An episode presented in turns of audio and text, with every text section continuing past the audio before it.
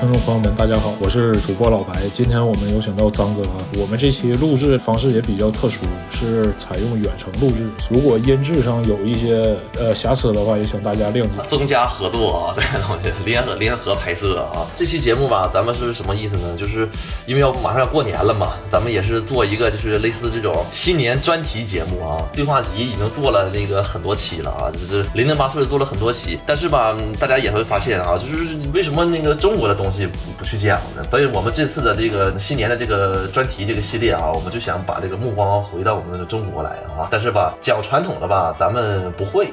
呃，讲太往前的了吧，咱们眼光也不到位，咱们就讲讲这个八十年代开始，八十年代啊，七九年到二零零五年啊，就是那个先锋艺术这这一块啊，先锋艺术，对。先锋艺术，嗯，之前嘛，因为我读研究生的时候也是做这方面的研究，手头吧也有一些现成的资料。再一个就是这个年代其实很 很牛逼的，充满了梦想的一个年代哈。我们看到很多东西，八十年代到九十年代，甚至两千年之前，这个时候很多东西它的表现方式都是非常前卫，也是非常大胆的，以至于我们现在在拿我们现在的文化作品来看，当时那个东西可是太超前了，那个东西。那个时代给我的印象就是各种新兴事物都在不断的涌入到你生活里面，能百花齐放一个时代。对，就是说从咱从这个百花齐放开始开始说，就是说啥呢？尤其在艺术方面，那绝对是相当的，这这不是说野路子，也是相当的异彩纷呈啊。咱们就说这个这个这个这个意思，因为当时嘛，很多人很多人都在。讨论这么几个问题，首先是中国的传统文化对于现代人来说到底意味着什么？再一个是西方的这些先进的这些哲学思想，不能说先进了啊，咱们不能说先进，就是西方一些比较超前的这些哲学思想，对我们的意识形态，对我们的思维方式也产生了很大的变动啊，这个东西很大的影响啊。但实际上这一系列东西哈，离不开一个前提。这个前提就是中国当时语境发生的变化，所以说这事儿就得就得那个白老师说了，就是关于这个八十年代发生一个最重要的事儿什么呢？就是改革开放了。这个东西你的专长啊，你得给大家说说这改革开放给大家带来了什么东西呢？就是这么回事，这是这。其实我们跟外部世界的这个联系已经很久了，但是从来没有一段时间像是这么一个非常开放的一个姿态去迎接大洋彼岸那些。事物啊，思想也好，呃，确实是。我就记得我小时候啊，我小时候我我九九五年九六年了，那会儿就是刚那五那个三四岁五六岁的时候，刚有点那个记记性的时候啊，我就记得啥呢？我爸那会儿那个干外贸那块儿，那会儿就干外贸，那就相当牛逼了。咱说起来啊，就是就是你能见到很多你平时见不到的东西，比如说啥呢？呃，我印象中我童年里边最印象最深啥呢？就是电影，就是录像带。录录像带、VCD 啥的，那时候就是那个我爸就天天捯饬电影看，然后我就跟着他看。那这这这是就是那会儿啊，就是说突然觉得，就那会儿就觉得这个这个，哎呀，外头世界真是挺精彩啊！就这这这玩意儿，好多东西都是闻所未闻的那种。对，闻所未闻，闻所未闻。然后我们是那个，并且那个时候经济经济状态也好，你包括不用说是咱们国内，你包括西方国家，包括那些日本、韩国，在八十年代到两千年的时候，那都是一个非常积极向上的一个一个状态，也没有现在这种呃比较那个衰落的这种这种这种东西。你看那个《黑客帝国》里不是讲吗？他为什么这个矩阵要把时间凝固在两千年左右呢？因为那是人类文明发展的巅峰嘛。现在一想。只经济文化都都很好啊。话说回来了啊，咱们今天就是大体给大家介绍一下的，就是这个七九年之后这个当代艺术是怎么回事。我们这个时间节点选的是一九七九年到二零零五年。为什么选择一九七九年呢？就是刚才咱们说的这个问题，改革开放开始了。然后我们为什么选择二零零五年呢？因为二零零五年之后吧，一切都都其实这个东西不能说是二零零五年，我们应该截止到零八年这个东西。因为二零零八年发生一个什么事呢？就是北京奥运会这个东西。就是北京奥运会办完了之后，就证明了所有的东西已经常态化发展了，就没有什么特别先锋的或者说特别前卫的东西出出现。当然也有啊，但是只不过在官方这一块就是很少这个东西了。为啥七九年到二零零五年，它实际里边还有一个关键的节点啊？这个节点是不好说的一个节点，对不？我相信那个那个，呃呃，你也能明白啊，这个节点是懂的都懂这个节点啊，就是九十年代之前的那一年是吧？对。那个节点出现了，就是什么呢？理想的时代已经过去了，很多文人、很多知识分子对八十年代就是八十年代是被强行终止的。所以他们对很多人对八十年代都有一种怀念之情。前一段时间夏天的时候，中那个中国艺术研究院做了一个学术会议，这个会议是什么呢？就是当时八十年代这些艺术评论家再去审视他们当年的这个东西。现在很多人也是觉得八十年代是一个被强行终止的一个这个理想时代。那个年代有梦想有理想啊，大家特别有朝气啊，那个年代。但实际上。我们得没得到我们想得到的东西呢？已经得到了。我们所能尝试的路子，我们都尝试了。那个在艺术方面能得到的东西，我们也得到了。八十年代的意义是非常深刻的，不光有教训，相当于也有成果。这个东西哈，就是非常非常值得现在的人去去就是回味那个那个东西啊。咱刨去不好的东西不说啊，咱们就说这个积极向上的，就是在这个在这个文化方面，这个专题吧，就是对文化来说，政治咱们不提啊，这个东西。对对对。莫商国事，莫商国事，对，勿谈国事啊，这东西就是，就是，然后我们就说啊，先锋艺术，为啥叫先锋艺术呢？先锋艺术是个什么东西呢？就是呃呃，以下这个内容啊，就是某位哎，在国外非常有名的这个啊艺术家，他做的访谈啊，这人叫什么什么某某，非常牛逼啊，但是吧，他就不提是谁了，叠字的，呃，叠字的名字啊，懂的都懂。就还是说的话，是不是题外话了？干啥你都得有背景啊！你说这玩意儿，你闹心不？其实有很多，你像当时那些什么冯小刚、姜文，他们不都是大院？对对对对对对，在那个时候。普通人的话很难接触到，就是这种西方艺术对东西。普通人是很难接受，我们看到的也少。你包括现在，你现在你学就是就是学院里相比，那中国美院、中央美院它还是牛逼，因为它接触的东西多。咱们还是这个井底之蛙，有些东西见识确实不够广。这些东西啊，就说这么个事儿。我们说的什么先锋艺术是什么？怎么会出现先锋艺术这个东西啊？我们说先锋艺术这个词啊，它以前没有这个词，是二十年代二十世纪初期才出现这个这个这个东西的。这个东西是什么意思呢？它相对于啊古典主义而言，比如说在西方哈，就是传统的，咱不说中国，就说西方哈，因为这个东西大部分一个语境是个西方的一个语境，咱们就说一个什么问题？首先是西方古典时期的艺术有什么形式呢？绘画和雕塑，对不？它没有别的东西，你像我们说壁画，什么教堂里什么天顶画，那也是绘画那个东西，雕塑什么浮雕，什么各种雕塑都是雕塑，这个东西就是这么个玩意儿。因为它有什么作用呢？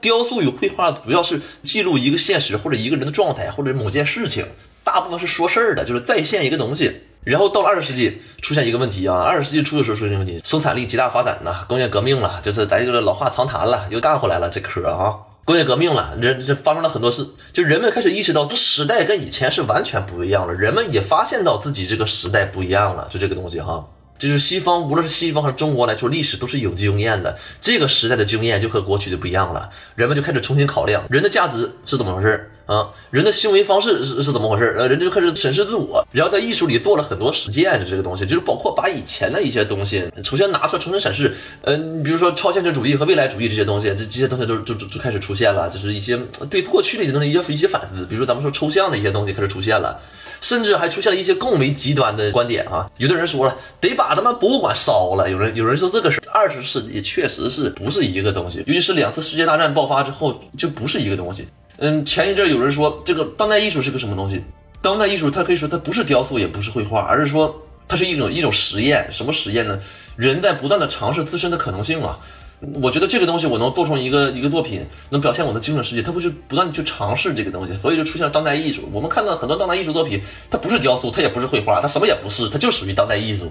当代艺术其实就是先锋艺术，什么当代艺术这一块，全都是一个一个一个问题，就是人不断的尝试自己，不断的重视自己的这个可能性，发现自己的可能性，就是这么个就是这么个观点。你并且吧，这里边有很多事，那个包括西方一些那个那个哲学家对这个东西的影响，我们一定要明白一个问题哈，一定要明白一个问题，就是萨特这个人啊，我们说他主张存在主义，主张人去自由的去选择自己的生活，证明自己的存在，就是你这东西都无所谓，但是千万不要怎么把它理解偏了，就是对现在来说，尤其对现在我们只是身边很多人来说，千万不要把它理解偏了，他用自己的生活去印证自己的观点，他脑子里有思想有。就是有目标，他也知道这个东西是什么东西，而不是说我们知道了存在主义之后就开始天天的啊那个放荡自我，天天的各种的这这东红举绿，这就不这就这是不对的，这个东西就是扯远了啊，这个玩意儿。其实当时很多先锋艺术家，他们依然也是秉持这个这个这个思想。你虽然我玩的野，我玩的路子野，我整的事儿整的大扯，但是他脑子里依然有一个事儿，就是他在印证自己这个这个，他尝试自己这个东西能不能可行，是不是行。这个东西是一个在科学体系之下的一个积极探索，而不是怎么说呢？不是百无聊赖的，就是无病呻吟。你你明白这个 这意思不？就是人家是是是是探索啊，这个是有价值的。他不是说我这是抒发一下自己的感情，实际上是没有价值的。很多东西就是啊。因为那这，因为我们现在人的感情都是共通的，其实是你为有些事感愤愤不平的时候，其实大多数人对这个东西感觉都是一致的。你觉得美好的东西，很多人也是觉得美好的。我们老提什么正能量，其实它不，其实这个词用的，我觉得还是不太恰当。它不应该叫正能量，而是说这个东西应该是人类最基本的对这个美好事物的一个向往，可以这么说，它就它就不是那么有那么说教的意味了啊，这个东西。我们刚才说了，先锋艺术是怎么怎么出现的？跟二十世纪有很大的关系啊。那先锋艺术是什么概念啊？我们说先锋艺术出现在二十世纪，这是一个新的时代，艺术发生了很大的变化。我们看到西方的艺术发生了很大的变化，然后所谓的这些知识分子哈，从业人员就在这些前提下做了很大的实践呢。并且吧，这个东西吧，我们为什么叫它是前卫或者先锋的艺术形式呢？因为它没有一个所谓的概念。它不一定是好的，但到现在来说，它依然是前卫艺术，因为你以前有人这么过过、做过、尝试过，那现在一一你说八十年代时有人这么尝试，那现在估计也有人就这么尝试，因为这个东西是跟传统的艺术形态是不同的，这个东西就是是就是它不是说一个时间问题，并且我们还要建立一个历史观念，这个历史观念是什么呢？单向行走的历史观，资本主义的历史观，还是说怎么说到现代性那一期也是说的这个事儿资本主义的历历史观，时间是不断前进，也不可逆流的，这是一个。单向行走的一个历史观，就这么回事。这个先锋艺术一定要是在这个历史观里边，它才有价值，因为它时间它要走在时代前列嘛。如果这个时代不分前后的话，那还先锋鸡毛啊，那还对不？那个，但是吧，现在咱们来说单向行走这个性质啊，我们说的是先锋艺术，它有它的先锋性，但是依然有它的落后性。落后性啥呢？就是这个词儿现在已经不太适应了。为啥不太适应呢？因为我们出现了一个。很牛逼的一个，呃，两千年之后，我们出现了一个很牛逼的技术革新的，信息时代到来了，信息时代打破了时间，打破了空间，什么都打破了。所以你的先锋，你现在为什么没有先锋一？先锋艺术少了呢？就是所有的东西你都能看到，无所谓先锋不先锋了，现在已经。就是它这个信息革命，信息革命出现一个问题哈，它打破了原来的一个结构啊。你就比如说我们对权力的一个结构，对意意志意志形态的一个结构，还有我们办事的方式、行为方式，全部被打碎了。你像我们以前是怎么着，一人独大，就是老大说了算，你剩下的人都听老大的就完事儿了。那个家里边、搁单位里边也是这么回事。但是现在呢，它实际上它它不是说这个民主化进程是一个怎么说呢？是一个。呃，是大家都期望的，是最符合那个那个人道的一个行为方式，不是这么个意思，而是说民主化进程是最符合现代社会就是资本发展的最有效率的一个方式。还是说那话了，还是去年还是上那那那期说那话，效率最重要啊，还是这事儿。因为现在一切都是多元化了，所以我这个当代艺术到零五年之后，这个先锋艺术到零五年之后，就慢慢淡出了人的思想了，淡出了人的这个呃观念了。然后人的世界不关不关注这些东西，呃，正经事儿不够你干的啊，一天天挺忙的，所以 我。然后我们说先锋艺术这个东西啊，什么时候开始在中国出现的啊？我们一般来说哈，就是当代艺术，我们统称为先锋艺术，就是我说这个东西是先锋的或者怎么着的，就当代的这些东西啊。但实际上，第一次出现是什么时候呢？一九七九年的星星画展，这个东西录的太他妈野了。一九七九年开始啊，然后到什么时候达到了那个顶峰呢？一九八九年，啊，一九八九年是中国一九八九年办了一个什么，什么什么东西呢？中国美术馆办了很多这种中国现代艺术展，在中国美术馆。我现在啊，我手头有一个资料是啥呢？就是南方周末的一个记者，那个对这个当时八九年的这个中国美术展的回顾哈，就是零七年的文章了，回顾。这是说什么？我我就跟你说，这就是通过一些只言片语来给大家体现一下，这个八九年中国当代艺术运动已经干到什么名目了啊？就是记者说，开幕那天早上啊，美术馆里来了很多便衣，公安局长也来了啊，身穿了一身灰色中山装啊。有一个人叫谁？有个艺术家叫鲁肖。这个鲁肖做了一次行为艺术，叫啥呢？他整了个电话亭啊，整电话亭，然后找了一把五四式手枪，朝这个电台电话亭连开好几枪，警察全来了，那高明路也来了啊，很疯狂。孵蛋枪击避孕套，我们说这三个名字，孵蛋枪击避孕套，当时八九年这个呃现代艺术展就是最有代表性的这个，到现在来说，我们依然对这个东西也是哎呀很有那个话题性啊。什么叫孵蛋呢？有个艺术家叫张念，他整了一堆鸡蛋，然后自己坐上面，然后拿了一个拿了个纸，上面写着“孵蛋期间拒绝理论，以免打扰下一代”啊。这咱们大哥啊，就跟他孵蛋，这是真孵蛋啊。黄永荡。这大哥，一九八七年做了个作品啊，什么作品呢？中国绘画史和现代绘画简史在洗衣机里搅拌了两分钟，真的他妈的一堆烂纸，一堆他妈烂纸啊！哎呀，我操！你说这他妈多牛逼啊！造了巨型的避孕套。一九八九年二月十四日，中国美术馆干啥？收到了一封信，这信里写。然后美术馆里有炸弹，完事其他美术馆人全他妈跑了。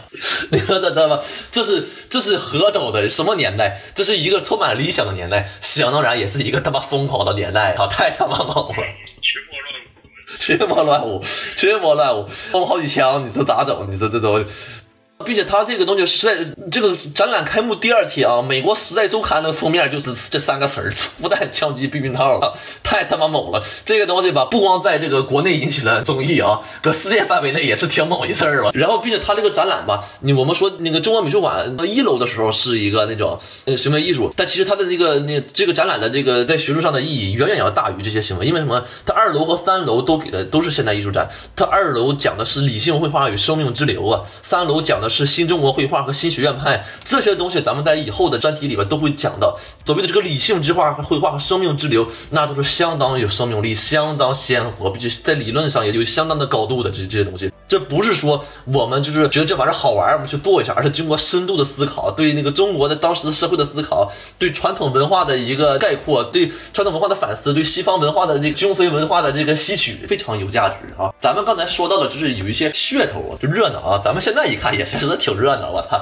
啊，相当热闹，走一炸弹，我操，这个是这个作品谁做的，至今也不知道啊。走一炸弹，把人他妈全吓跑了。你说，你知道怎么的？那个那个李山，有艺术家李山哈，他干。干什么事呢？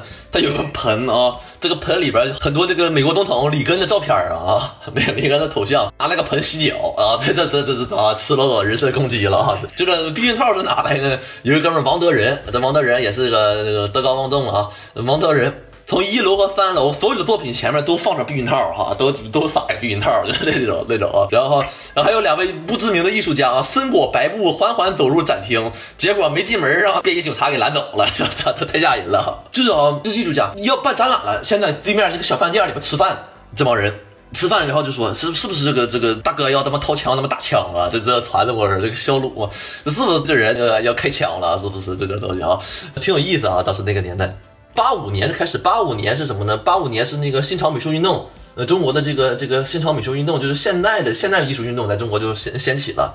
八五年到八九年，这个新潮美术运动到八九年就达到了一个顶峰啊，就是到然后到八九年就是那个戛然而止了，这东西不是说这事吗？高明路啊，这个这个人是大艺术评论家了，他就说他就回忆起来啊，从那个八五年到八九年时候哈，大家搁一块儿啊都很紧张啊。因为时时刻刻都有邪乎事儿的是发生啊，倒不是说作品好坏的事儿，关键是警察已经来找你，完事还给那个美术馆添乱子啊，是这么回事儿啊。这个立宪庭后来这个立宪庭也说，这是也是女主评论家了，他就说这个肖鲁当时开着一枪嘛，其实就是这个中国新潮美术的谢幕礼。从那之后，这个中国新潮美术就是戛然而止了，就这个东西。就对这个肖鲁这个人嘛，挺有思考。你说他作为一个女性嘛，她就是她对这些人，因为当时的人嘛，他不是说现在的这些从事很多这个从事这个艺术这个艺术学院的学生啊，以前。的人有很强的历史感、政治感和使命感的，就是所谓的政治感，它不是说我对这个国际形势有多么了解啊，对这个巴勒斯坦地区是怎么了解怎么看法，而是说他们有这个意识去参与一下这个东西。从那之后吧，这个事儿就是退出的历史了啊，这就是中国当代当代艺术的一个一个顶峰。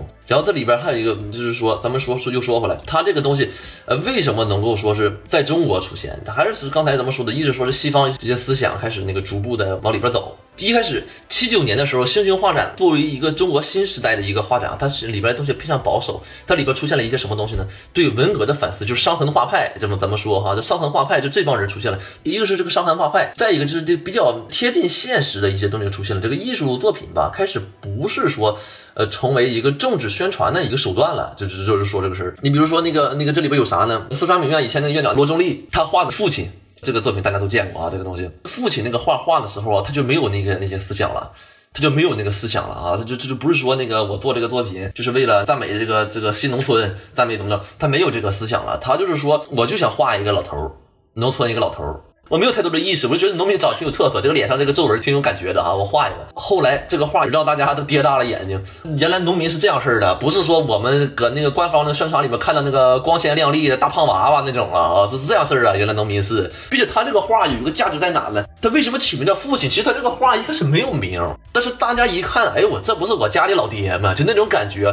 他已经把这个人这个艺术，他有他的本质也给展现出来，就是人们最。基本的感情，最基本的一个东西，他给他展现出来了，就那种感觉，就老父亲那个那个搁那个喝水，就那那种感觉哈，这一下就干出来了，这是艺术的本质啊，这就是这个东西又站在主流了。实际上，这个画在当年就是先锋先锋艺术了，咱们就说这是先锋艺术，还是说要要以语境来区分呢？当时就是哈。但是吧，这个这是当时的先锋艺术吧，主张什么事儿呢？艺术自由。那个罗中立他这个就是艺术自由了，就是我就刻画写生了，就相当于我就写做一个东西啊，艺术自由。但是在艺术这个形态下哈，没有很多的建树啊，就不像我们刚咱们刚才说八九年那些滴流散挂的那些玩意儿啊，都没有那个东西啊。第二次高潮是什么地方？其实第二次高潮也就是八五年的八九年了，就新潮美术运动了。首先是没有根基的，因为它既不是西方的文化，也不是中国的文化。其次它是非常混乱的，警察都他妈来了，你说咋整？你说这玩意儿啊？然后八九年之后就经过了一段那个非常压抑的时期啊，就是九十年代。但是这个时期哈，我们可以说是啥？就是暴风雨来临之前的宁静啊，就是哈，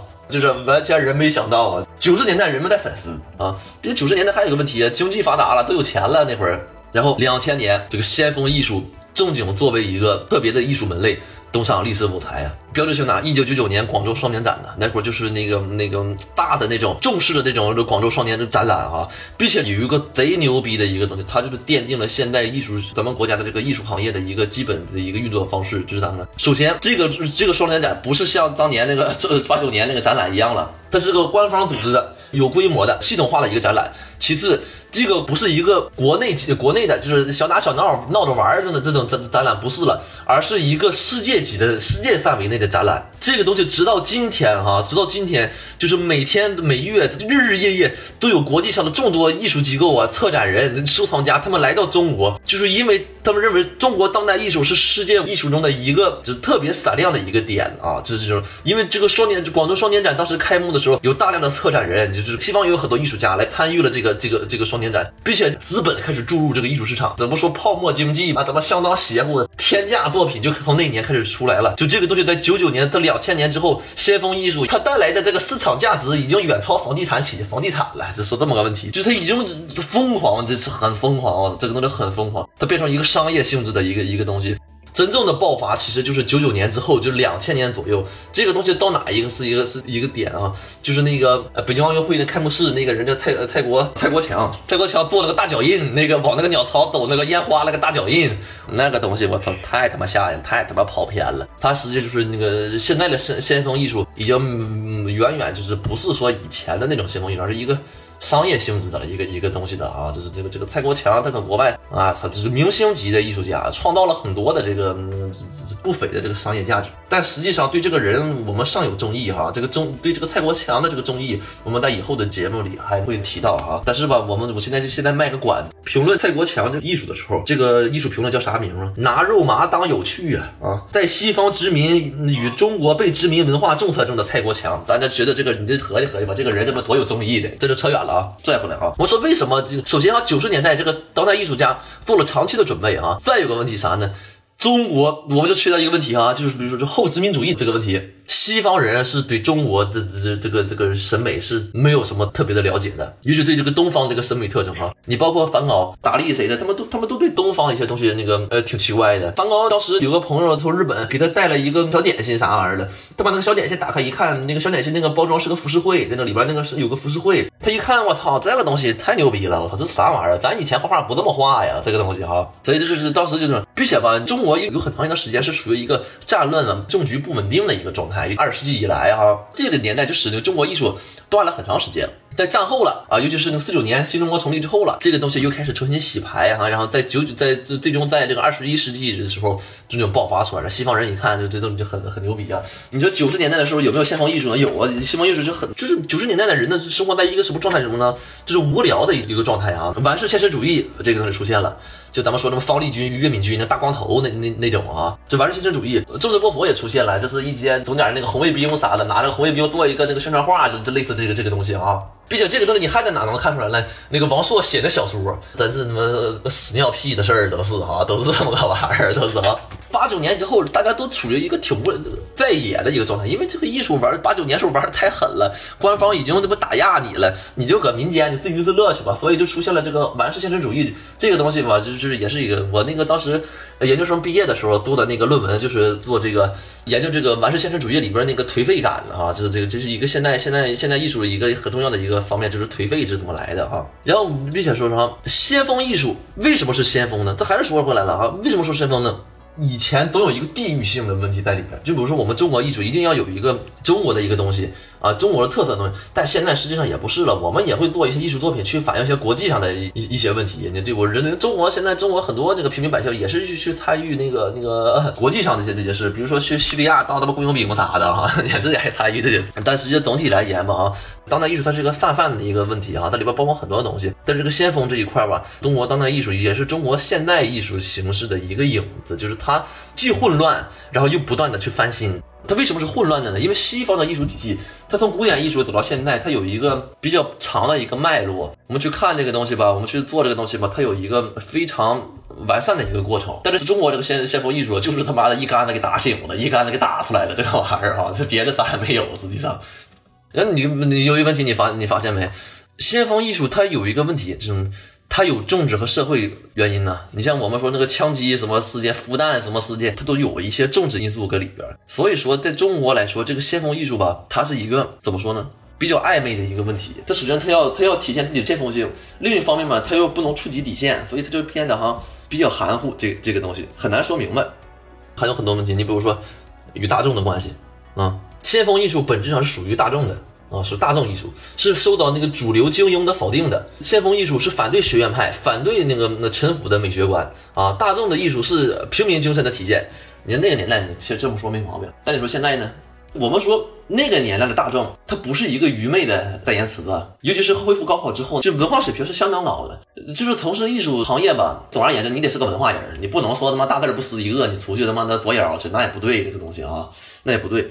可能人都说啊，这些先锋艺术家是不是神经病呢？这些这些人是不是神经病？他其实也不是，他他妈都是一般人，他妈就是这个那个年代所造就的这这个这个，大家都有欲望，对不？那谁不渴望美好的爱情？谁不渴望幸福的生活呢？这都是感情，这个东西，这是艺术的本质。这个东西是，这不是说我这玩意儿就是这么左眼给你大家看的，那不是，大家心里面都有思考，并且这个东西是思考的东西。有很多嘛，那个年代出现一个什么问题呢？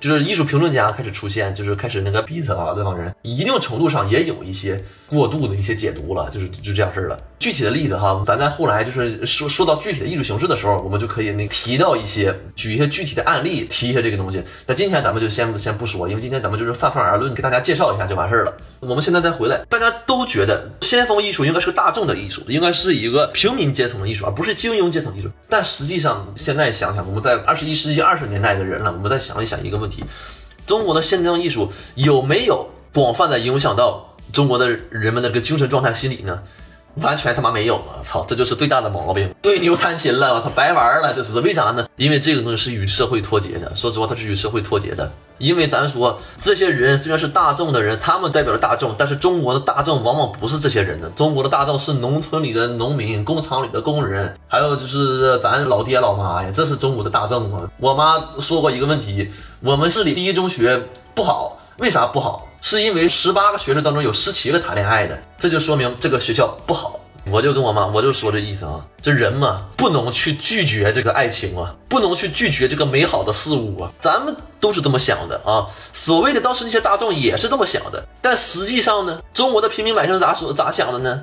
上学不能谈恋爱，对不对？这是大众的一个思想，这是艺术的思想吗？不是，这是高级的思想吗？也不，也也不是说高级低级啊，不能这么说。你应该去热爱生活，去拥抱生活里这些美好的东西啊。中国先锋艺术有一个很大的毛病，就是啥呢？他在寻求自己的接受者、认同者的时候，他不是说面对我们中国大众去寻找的，而是面对的是西方的媒体、西方的策展人、西方的艺术机构。我操，掏钱去了！我操，这么个回事儿，他是，所以他妈不接地气这个东西啊，劳民伤财。你像这个泰国强，我操，你说是这东西挺好，这大哥他妈挺厉害。但是我要我说就他妈劳民伤财，操！你说这搁家画画多好啊！你拿拍电影让咱乐乐也行。哎呀，这这这可能是我认识不到位啊。这些是怎么呢？七九年之后，咱们出现了一个很严重的一个问题，就是传统价值传承的断裂呀。孔夫子说的话，刀什么糟粕，你把给扔了啊！中国的传统文化不行，没有西方的牛逼，就扔了。人的精神领域它没有根基了，并且出现了一个什么呢？精神空白这个问题。其实说艺术是一种表现形式啊，艺术是一个表现形式什么？它是一门语言，就像我们说话一样。你要说我要说一个东西，我说的这个恐龙，你说这个恐龙怎么着？我们我我我会专门的名词去界定这个这个东西，这是个什么动物啊？这是个马，吃草怎么的的哈？长蹄子。艺艺术也是，它是一门语言。你从事艺术创作的时候，要明白一个问题，一定要准确的表达自己的思想。但是当年的是就先锋艺术时期，就是很多人放弃这个东西了。因为你说这个东西，你比如说，呃，咱们说这说起中指波普这个东西，在美国它就是大众的一个东西。它为啥呢？它是包装袋、安迪沃霍尔那些那些玩意儿，艺术衍生品就卖，就是它是个流行文化，它是一个，它是一个低价的文化消费，就是那样式的哈。啊，中国的中指波普什么呢？找个红卫兵，咔他妈一拼，哎，就是反讽、错位和调侃呢，就是其实没有什么太大的，不是属于大众的一个东西，它不是属于大众的。呃，接受不了人们生活。你我们说这个问题哈，首先先锋艺术它是抵制学院派的，咱们可以这么说，它抵制学院派的，它要融入大众。对我？拒绝了这个高深的这个理论什么玩意儿了？我们走到社会上来了，面向大众。还有一个问题，我们要说说明一下，大众是不是聪明的人呢？我相信这个还是有待商榷的。一旦你流入大众当中，首先你要面临一个问题，就是说你这个东西能不能有价值？最好的价值是在哪呢？就是说这个东西能创造出商业价值来，它能成为一种消费现象。我们走到大街上，到处都是这个雕塑，到处都是油画。我的妈呀，这是咱们不能说这个事儿是是。好事或是一个坏事哈，我就这么举个例子，那个《生化奇兵一》里边那个销魂城那个那个场景，应该就是说我们所有人都是艺术家，会造成一个什么什么后果？自由主义泛滥，成为了一场灾难，就是这么回事儿啊，就是这么个东西。当然，很多人都说了，这个先锋艺术的时候，很多时候有暴力的场景在里边。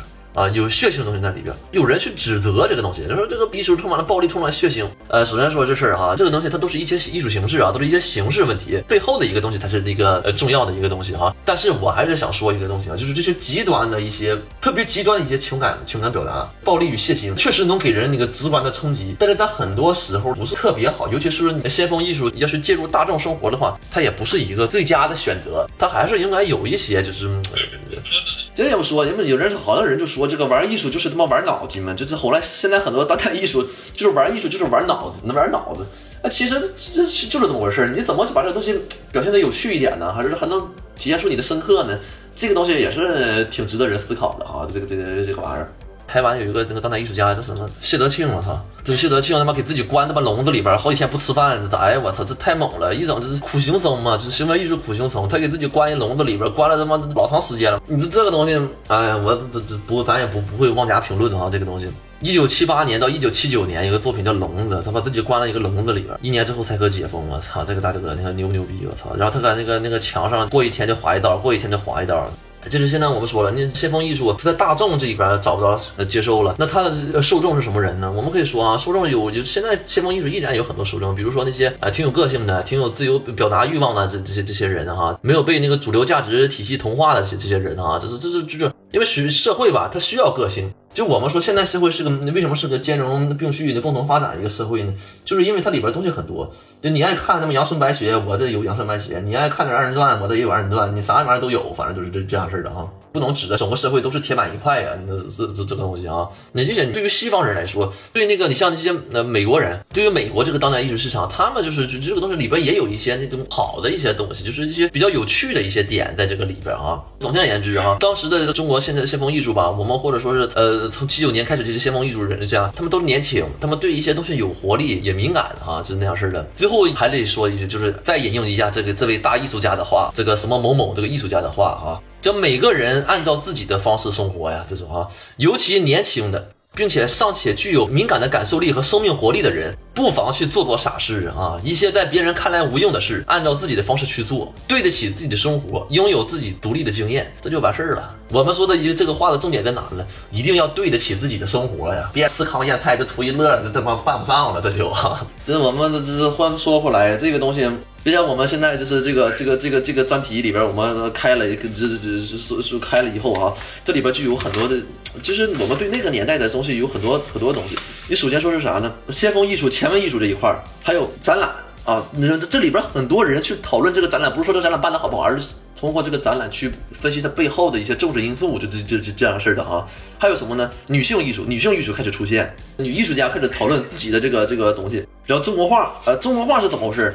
呃，能去能留啊，这个东西，以及关于艺术批评的批评，他妈的，这帮人就是这么互相这么干啊！你你批评个东西，我再批评批评你批评那个啥。那个年代确实有意思啊，大家也是啊。就是咱们这个节目吧，主要还是以你普及为主啊，里边也咱也是拒尽量拒绝那些高深的那些那些乱七八糟的里头哈。说好听的，咱们说那能启迪一下，也不妨给大家增加一些那个茶余饭后的这个谈资哈，就是听个热闹那也行，反正这个东西啊。在我印象里，八十年代就是一个波诡云谲、荒诞离奇、群魔乱舞、异彩纷呈的一个时代。气功、行为艺术、写诗，然后各种我们现在看来离经叛道的那种艺术形式，怎么说都是非常火爆的，就是大家可以把它拿到一个公共的领域去讨论的这么一个时代。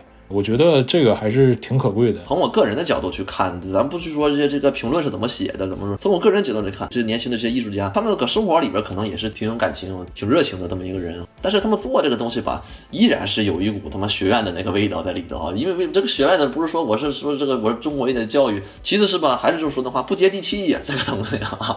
那我们这期就是这样，这期节目也是挖了好多坑啊，以后尽量会给大家填上的。感谢大家的收听，我是老白，我们下期再见，下期再见。